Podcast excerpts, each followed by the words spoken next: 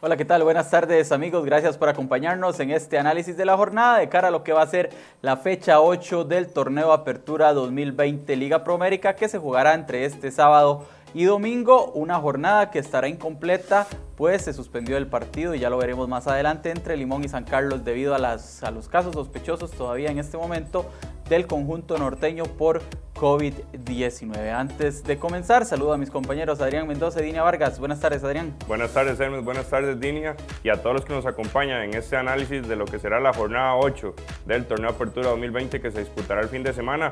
Jornada de clásicos, jornada de juegos muy atractivos como es el, el Alajuelense contra Herediano en el Morera Soto y el Cartaginés frente al Deportivo Saprissa, una revancha de lo que pasó el pasado miércoles. Sí, ya incluso vamos a analizar un poco ese resultado del pasado miércoles. Dinia, buenas tardes.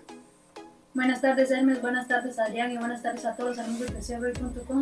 Sí, otra jornada que, como usted ya nos comenta, quedará incompleta, ¿verdad? Debido a esta situación del COVID que vuelve a golpear al fútbol nacional después de dos fechas que se han podido jugar completas, de partidos de reposición, otra vez el grupo E termina siendo el más afectado. Sí, es, es interesante que solo, solo en el grupo E haya equipos pues afectados por este tema, pero bueno, hoy ha habido una, una muy buena noticia antes de pasar a analizar el partido de Saprissa Cartaginés del pasado miércoles, contarles que la Comisión Médica de la UNAFUT, las autoridades del fútbol costarricense, tuvieron este jueves una reunión con autoridades del Ministerio de Salud y de Gobierno para tratar de llegar a un acuerdo por el tema del nuevo protocolo que había sido rechazado la semana pasada. Hay un acuerdo preliminar en este momento que eh, haría que los equipos que tengan casos positivos no tengan todos que irse a, cuarentena 14 días y eso daría la posibilidad de que el torneo pueda continuar sin ningún problema. Falta que la otra semana en algunas reuniones ya queden firme por escrito y demás, pero es casi un hecho, según las palabras del doctor Esteban Campos, que cuando haya positivos eh, por COVID en eh, los equipos, el resto del plantel obviamente se someterá a las pruebas y todos aquellos que den negativo y no hayan tenido un contacto directo con sus compañeros puedan entrenar y competir sin problema. Veremos qué pasa ya la semana, eh, la, la próxima semana con todo este tema. Ahora sí, analicemos lo que pasó el miércoles en el estadio Ricardo Saprissa. Saprissa y Cartaginés se enfrentaban por el liderato del grupo E y los brumosos de manera, podemos decir, sorpresiva, pero totalmente merecida. Ganan 4 a 0, un resultado que al final se queda corto por lo que se vio en el terreno de juego. Del cartaginés se esperaba al fin de cuentas, ¿verdad? Que hiciera una muy buena presentación en el estadio Ricardo Saprissa. ¿Por qué no incluso ganar? Sin embargo, que yo creo que lo que nadie se imaginaba era el marcador, ¿verdad? Un contundente 4 por 0 que eh, prende las alarmas en el Deportivo Saprissa.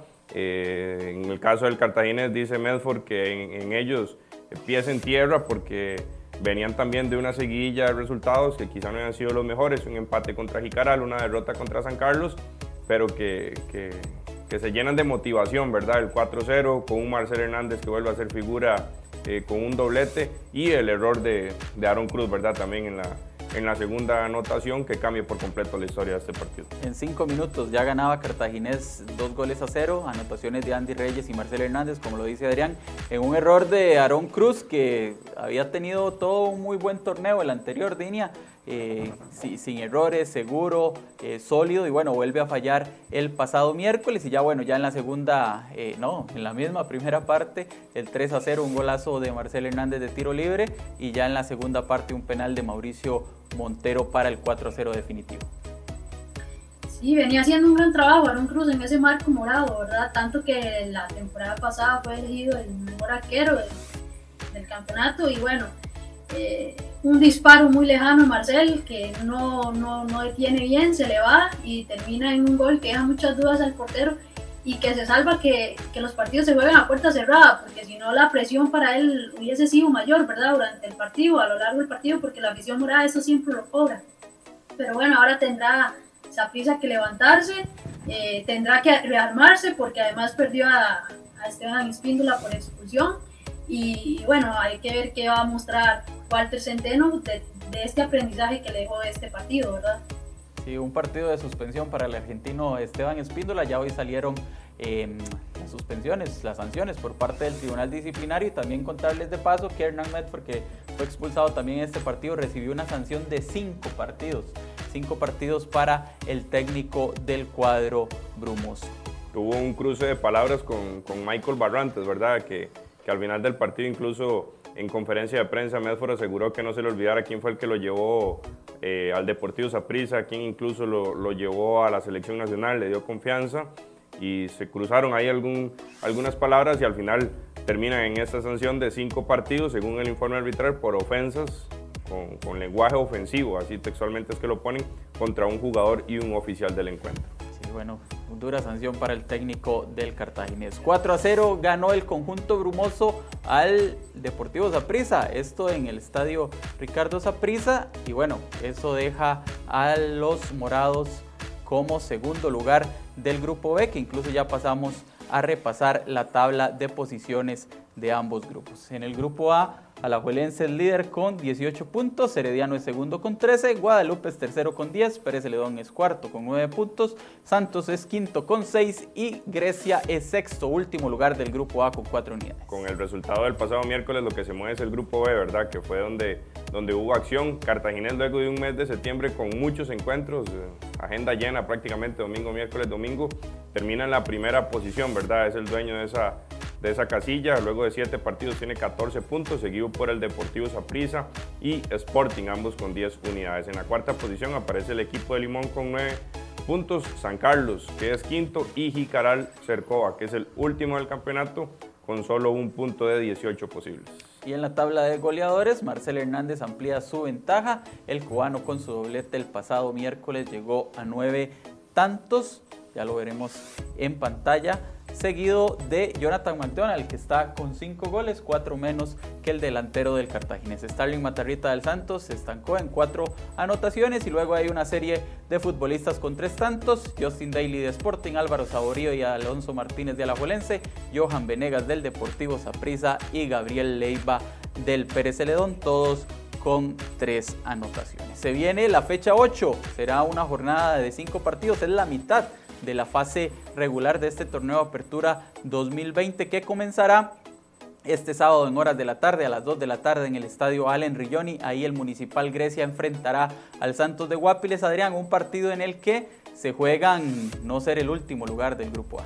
Correcto, así es. Se enfrentan los, los dos peores equipos de, de ese grupo. El Santos que viene eh, de caer goleado, en el caso del Municipal Grecia, igual la derrota ante Liga Deportiva Alajuelense, eh, también en entredicho la continuidad del técnico Fernando Palomeque, quien ya lo puso a disposición de la directiva ante los, ante los malos resultados y como bien lo dice usted, ya estos dos equipos lo que se juegan es el hecho de no terminar en esa, en esa última posición del grupo A. A las 2 de la tarde en el estadio Allen Rilloni, este sábado que tendrá también acción de todos los equipos del grupo A. El siguiente partido es a las 4 de la tarde en el Estadio Collella Fonseca. Guadalupe enfrentará a Pérez Celedondinia, un partido en el que para seguir en la pelea por un puesto de clasificación se debe ganar cualquiera de los dos.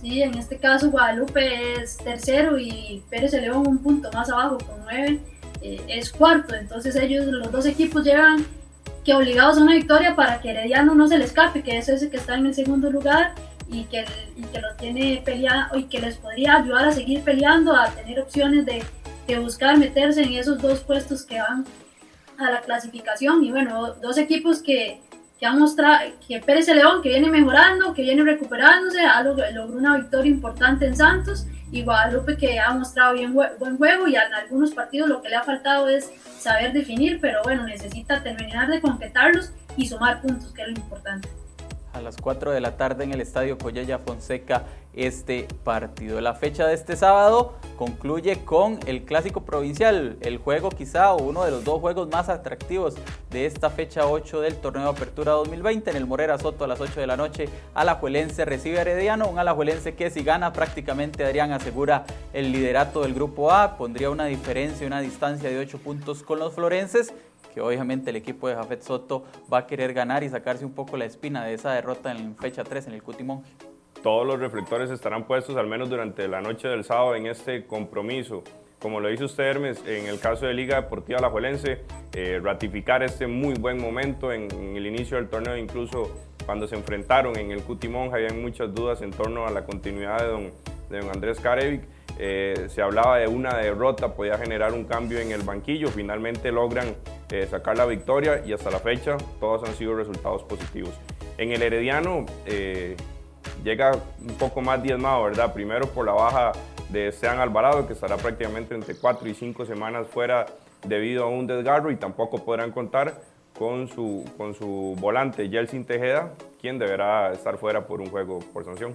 Incluso esta semana, por el tema de la lesión de Esteban Alvarado, Herediano anunció la llegada del refuerzo de Luis, Luis Alejandro Barrientos, portero que estaba en Guadalupe FC, llega al conjunto herediano por lo que resta de este torneo. Alajuelense Herediano este sábado a las 8 de la noche en el Estadio Morera Soto, uno de los platos fuertes de la fecha 8 del torneo Apertura, que tiene otro este domingo, otro plato fuerte en el Fello Mesa cartaginés otra vez se verá las caras con el Deportivo Saprissa. Un partido diferente quizá por el escenario, diferente porque Saprissa eh, llega, llega golpeado, anímicamente no sabemos cómo estará el cuadro morado Dinia y Cartaginés debería llegar motivado después de ese 4 a 0 como visitante. Fresquito, ¿verdad? Lo que pasó en el Tibás, los dos equipos llegan con ese recuerdo y bueno, para Cartaginés sacar un resultado sería un, muy, resultado positivo, sería un muy buen golpe, porque además lo dejaría muy arriba en la tabla, lo le permitiría alejarse de esa prisa, en este caso que es el que tiene dos partidos pendientes en comparación con ellos. Y bueno, para, para el cuadro morado está la situación de que debe mostrar una nueva cara, debe mostrar, eh, empezar a, a, mostrar un mejor fútbol porque venía sacando resultados, pero no se le veía el fútbol y contra Cartaginés mostró su peor cara de, lo que va del torneo. Y bueno, el equipo morado necesita una victoria para dar un mensaje, decir que está presente, que se recuperó y que tiene sus armas para pelear en este campeonato y es que una victoria del Cartaginés en este partido pondría la diferencia con el Saprissa en 7 puntos, lo que ya no le permitiría al equipo de Walter Centeno depender de sí mismo para lograr el liderato, porque bueno, sí, tendría dos partidos menos, pero de ganar esos dos partidos incluso quedaría con un punto menos de diferencia con el cuadro brumoso. A las 11 de la mañana este domingo en el Fello Mesa, Cartaginés contra Saprissa, veremos lo que pasa, veremos esta nueva historia entre ambos equipos. La fecha 8 termina en el estadio de la Asociación Cívica Jicaraleña. A las 2 de la tarde ahí Jicaral buscará su primera victoria del torneo frente al Sporting FC Adrián. Un equipo de la península que buscó a viejos conocidos, ¿verdad?, del fútbol nacional en esta semana en el cierre del mercado de fichajes para reforzarse. Eh, Marvin Oando y quizá el más sonado, ¿verdad?, el caso de, de Cristian Lagos, que ya estaba prácticamente, dice él, retirado del fútbol por el tema de la pandemia, había dejado de jugar con Turrialba en la segunda división, eh, se dedicaba ya a otros trabajos fue, ajenos al, al, fútbol y una llamada el día martes del presidente de Roy Barrantes, lo hace volver y con la ilusión de llegar a, a los 100 goles y ayudar a ese equipo de Jicaral, como bien lo dice usted, a buscar al menos una victoria. La primera sería con don José Yacone en, este, en ese torneo y empezar a, a ver un poco de luz en ese grupo B que son últimos. Mientras que Sporting, una realidad muy distinta en su primer torneo en la máxima categoría, que se mantiene peleando ahí en la, en la parte alta en busca de esos, de esos lugares de privilegio. Y es que Jicaral si quiere tener posibilidades de no ser último, tiene que ganar sí o sí. Es prácticamente obligatoria la victoria para el conjunto de la península este domingo como local. Esta es la fecha 8 eh, del torneo de apertura que también tenía otro partido.